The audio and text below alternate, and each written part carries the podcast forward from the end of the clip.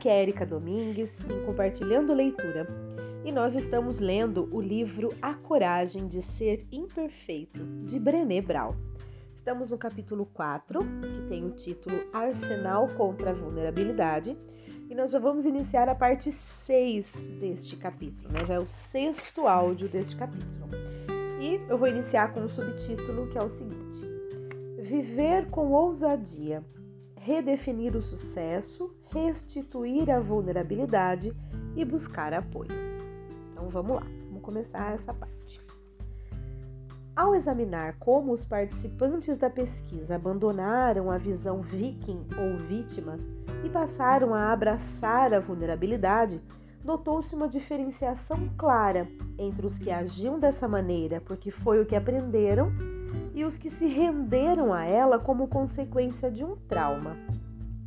Definitivamente, a pergunta que melhor confronta a lógica por trás da visão viking ou vítima para ambos os grupos é esta: Como você define o sucesso? Acontece que nesse paradigma de vencer ou perder, os vikings não são vitoriosos por nenhum critério que a maioria de nós classificaria como sucesso. Sobreviver ou vencer podem ser sinônimos de sucesso no meio da competição, do combate ou do trauma, mas quando a urgência dessa ameaça é removida, simplesmente sobreviver não é viver. Como mencionei anteriormente, amor e aceitação são necessidades inegociáveis de homens, mulheres e crianças e constituem sentimentos impossíveis de serem experimentados sem vulnerabilidade. Viver sem vínculo, sem amor e aceitação não é vitória. O medo e a escassez abastecem o paradigma viking ou vítima, e boa parte da tarefa de restituir a vulnerabilidade passa por examinar os gatilhos da vergonha. O que está abastecendo o modo de ganhar ou o que está abastecendo o modo do ganhar ou perder? Todos os homens e mulheres que abandonaram esse paradigma e se tornaram pessoas plenas falavam, falaram sobre o cultivo da confiança e do vínculo nos relacionamentos como um pré-requisito para se tentar uma maneira menos belicosa de envolvimento com o mundo. Um grande exemplo de como o vínculo pode curar e transformar é o trabalho feito pela Team Red, ou melhor, Team Red White and Blue, uma equipe de acolhimento dos veteranos de guerra. De acordo com seu estatuto, os membros acreditam que a maneira mais eficaz de impactar a vida de um ex-combatente é por meio de um relacionamento significativo com alguém em sua comunidade. O programa da organização aproxima ex-combatentes, lesionados e voluntários locais. Juntos eles almoçam, vão às consultas médicas dos veteranos, a eventos esportivos e participam de outras atividades sociais. Essa interação permite que os veteranos de guerra façam parte da comunidade, conheçam redes de apoio e encontrem novos interesses na vida. Meu interesse por esse trabalho não surgiu apenas com minha pesquisa, mas tem a ver com uma experiência extraordinária que vivi trabalhando com um grupo de veteranos e familiares de militares em um projeto sobre a resiliência à vergonha como parte de minhas aulas na Universidade de Houston. Esse trabalho me fez descobrir quanto podemos fazer pelos que voltam do campo de batalha e por que nossas opiniões e crenças sobre a guerra não devem nos impedir de estender a mão para eles com vulnerabilidade, compaixão e apoio. Agora mais um subtítulo: Trauma e viver com ousadia. Todos tentamos entender por que algumas pessoas que sobreviveram a traumas em combate, por violência doméstica, por abuso físico ou sexual, ou traumas ocultos, mas igualmente destrutivos, como a opressão, a negligência, o abandono ou excesso de medo ou de estresse, mostraram grande capacidade de recuperação e de vivenciar em vidas plenas, ao passo que outras tiveram suas trajetórias definidas por aquele evento. Gente, como é uma, uma frase extremamente longa, chega no final você já não entendeu o que começou no início. Então eu vou tentar explicar. Ó. Uh, tentamos entender, todos tentamos entender, porque algumas pessoas que sobreviveram a traumas Aí tem todo aí os exemplos de quais traumas ela está citando, né? É, como elas mostraram. Então, ó, todos tentamos entender porque algumas pessoas que sobreviveram a traumas mostraram grande capacidade de recuperação e de vivenciarem vidas plenas, né, apesar de terem passado, né, sofrido esses traumas. Ao passo que outras tiveram suas trajetórias definidas por aquele evento, ou seja, pelo trauma em questão. Então, o que ela quer entender? Por que, que algumas pessoas que sobreviveram a traumas mostraram essa capacidade de recuperação e de vivenciar uma vida plena, ao passo que outras tiveram suas trajetórias definidas única e exclusivamente pelo trauma sofrido, né? Traumas esses que pode ser em combate, por violência doméstica, por abuso fixo ou sexual, físico ou sexual, ou traumas ocultos, mais igualmente destrutivos, como a opressão, a negligência, o abandono ou o excesso de medo ou de estresse. Certo? Deu para entender? Então, continuando estas podem vir a cometer a mesma violência que sofreram. Estas, no caso, seria o grupo que é, acabaram tendo uma trajetória de vida definida pelo trauma, né? Então, estas podem vir a cometer a mesma violência que sofreram, passar a vida lutando contra um vício ou ser incapazes de escapar do sentimento de que são vítimas em situações em que claramente não o são. Depois de pesquisar a vergonha por seis anos, eu sabia que parte da resposta estava na resiliência à vergonha. As pessoas com a maior capacidade de luta de desenvolveram intencionalmente os quatro elementos que discutimos nos capítulos anteriores. A outra parte da resposta pareceu pouco clara para mim até eu começar minhas novas entrevistas sobre vulnerabilidade e plenitude. Se somos obrigados a enxergar tudo por meio das lentes do modelo viking ou vítima, como mecanismo de sobrevivência, pode parecer impossível ou mesmo fatal escapar dessa visão de mundo.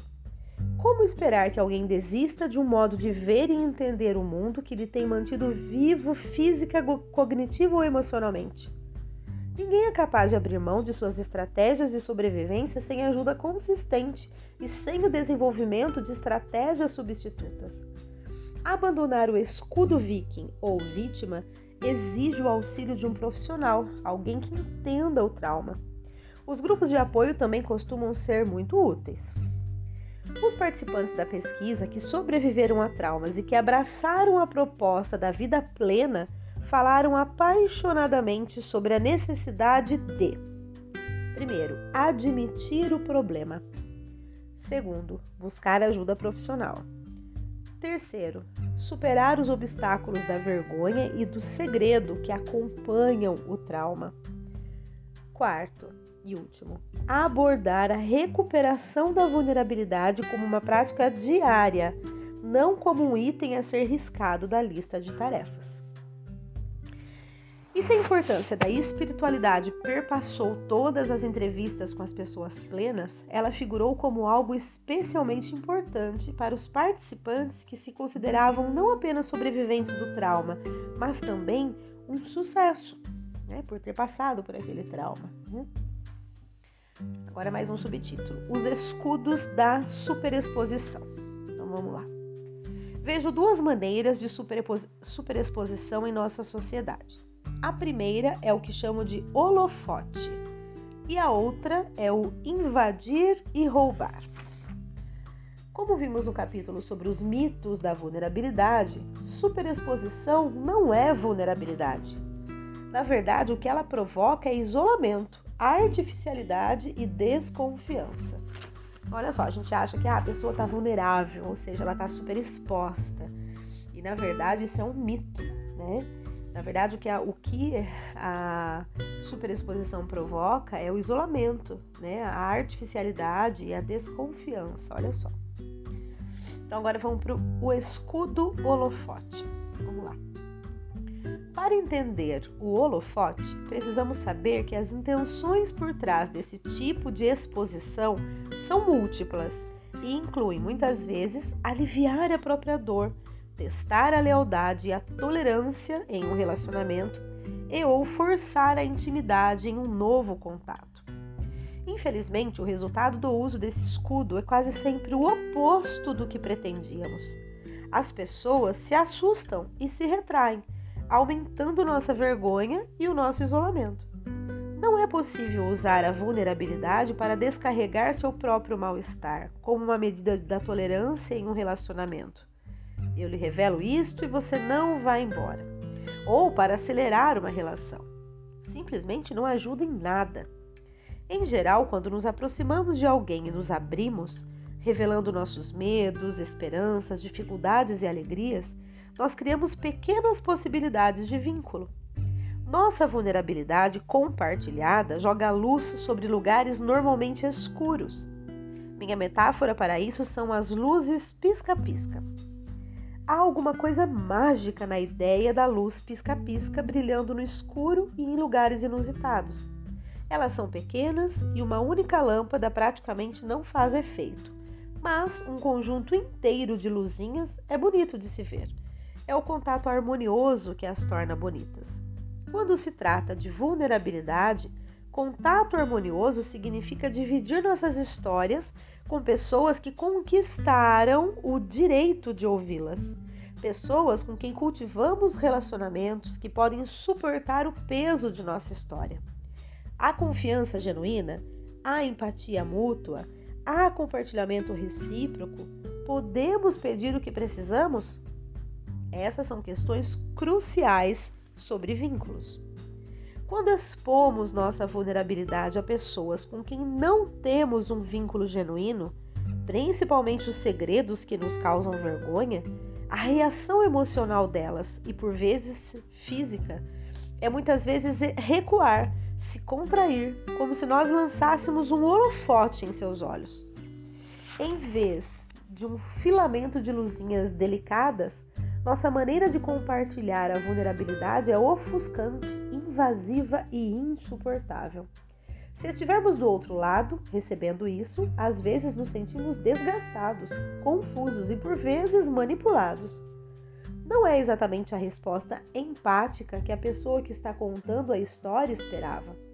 Até para os que, como eu, estudam a empatia e ensinam como colocá-la em prática, é raro sermos capazes de permanecer sintonizados quando a superexposição de alguém violenta e ultrapassa o nível de interatividade conquistado pela relação. Olha isso, gente.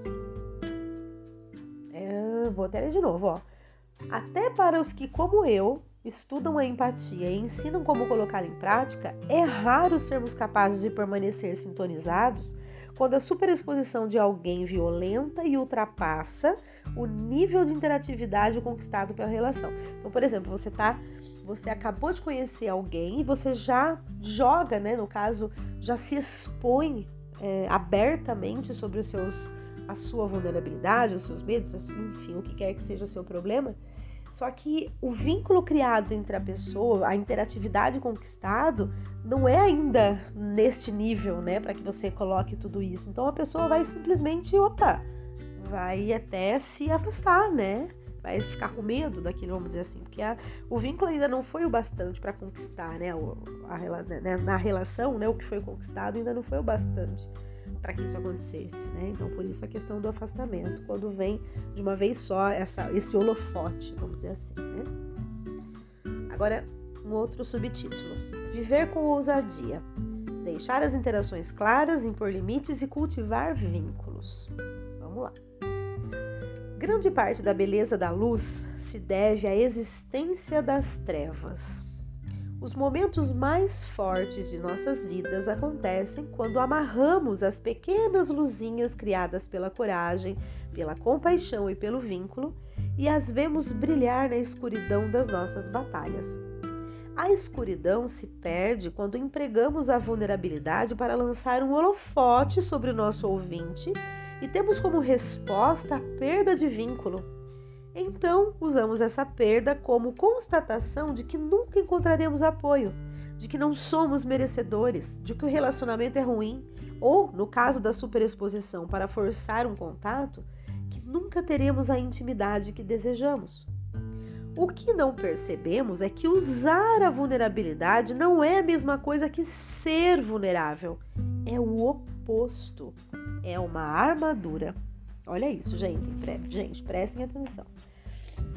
Às vezes nem sequer temos consciência de que estamos nos superexpondo como estratégia de defesa.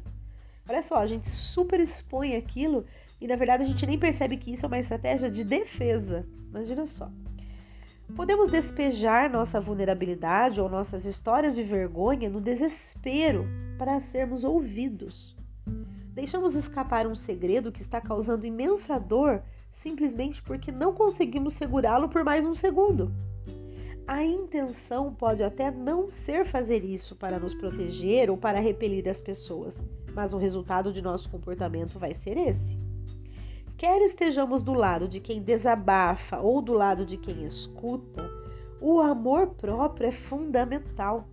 Precisamos dar um tempo quando revelamos muita coisa rapidamente e praticar a autocompaixão quando percebemos que não somos capazes de abrir espaço para alguém que nos ofusca com holofotes. O julgamento pode exacerbar o, iso o isolamento. O julgamento pode exacerbar as palavras difíceis falar exacerbar. Então, o julgamento pode exacerbar o isolamento. Quando esse assunto surge, as pessoas me perguntam como decido o que e como partilhar em meu trabalho. Afinal de contas, revelo muito de mim mesma em minha carreira e com certeza não desenvolvi relacionamentos de confiança com todos vocês e com as pessoas das plateias a que me dirijo. Tenho meus próprios limites sobre o que compartilho ou não e sou cuidadosa com minhas intenções. Primeiro, só conto histórias ou experiências que já tenham sido trabalhadas e resolvidas. Não compartilho histórias íntimas nem com feridas ainda não cicatrizadas. Em segundo lugar, sigo a regra que aprendi no serviço social. Compartilhar algo pessoal para ensinar ou fazer um processo avançar pode ser saudável e eficaz, mas revelar informações como modo de trabalhar seus problemas pessoais é inapropriado e antiético. Por fim, só me abro quando não estou tentando preencher carências. Acredito piamente que viver vulnerável diante de um público mais amplo só é uma boa ideia se a informação compartilhada estiver ligada à cura e não às expectativas quanto às reações dos ouvintes. Quando perguntei sobre isso, aqueles que compart... quando perguntei sobre isso àqueles que compartilham suas histórias por meio de blogs, livros e palestras, descobri que eles pensavam de maneira muito parecida em suas abordagens e intenções. Não quero que o medo dos holofotes impeça alguém de falar de suas dificuldades, mas tomar cuidado com o que se conta, por que se conta e como se conta é fundamental quando o contexto é de um público mais amplo. Todos somos muito gratos pelas pessoas que escrevem e falam de seus problemas, fazendo com que nos lembremos que não estamos sozinhas. Se você se reconhecer neste escudo, pergunte-se a si mesmo quando estiver querendo compartilhar histórias pessoais. Então, tá, quando você se perceber que está querendo compartilhar uma história pessoal, faça-se as seguintes perguntas: Por que estou contando isto? Que resultado que eu espero? Que emoções estou experimentando?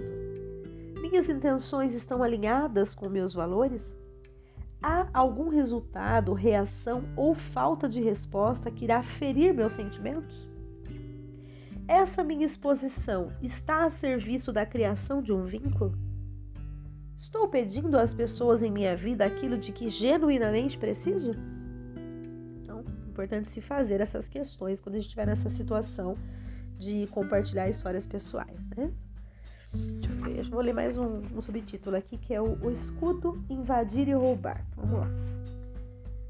Se o holofote, então, se o escudo holofote tem a ver com usar mal a vulnerabilidade, a segunda maneira de superexposição, ou seja, invasão e invadir e roubar, como ela está sugerindo, né, tem a ver com a prática de usar a vulnerabilidade como ferramenta de manipulação.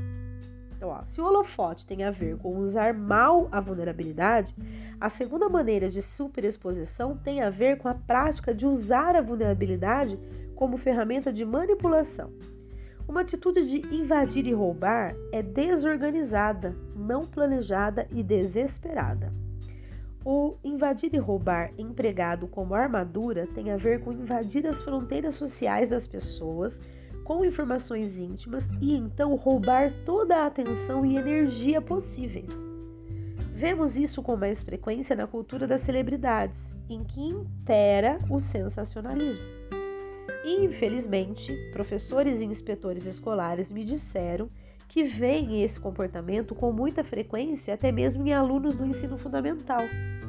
Diferentemente do holofote, que pelo menos procede de uma tentativa repleta de carência de confirmar nosso valor, essa suposta revelação de vulnerabilidade contida no invadir e roubar parece menos verdadeira. Em minhas investigações com pessoas que desenvolvem esse comportamento, pude constatar que a motivação que está por trás dele é simplesmente o desejo de atenção. É claro que as questões de valorização estão por trás do desejo de atenção, mas em nosso mundo de mídias sociais é cada vez mais difícil identificar o que é uma tentativa verdadeira de contato e o que é puro exibicionismo. De um jeito ou de outro, não se trata de vulnerabilidade. Uau!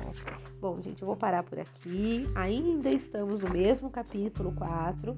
Eu creio que no próximo áudio eu consiga terminar este capítulo, mas por enquanto vou ficando por aqui. Espero que vocês estejam gostando, que esteja sendo, né, que vocês estejam fazendo muitas reflexões e pensando muito a respeito de tudo isso que nós estamos lendo, trazendo para sua realidade, para sua vida real, né? Uh, colocando mesmo na sua, no seu dia a dia aquilo que a gente lê, a gente trazer para o nosso dia a dia, né? Para que faça sentido para a gente. Então é isso. Espero que vocês estejam realmente é, gostando de toda essa leitura. Um grande abraço e até o próximo áudio.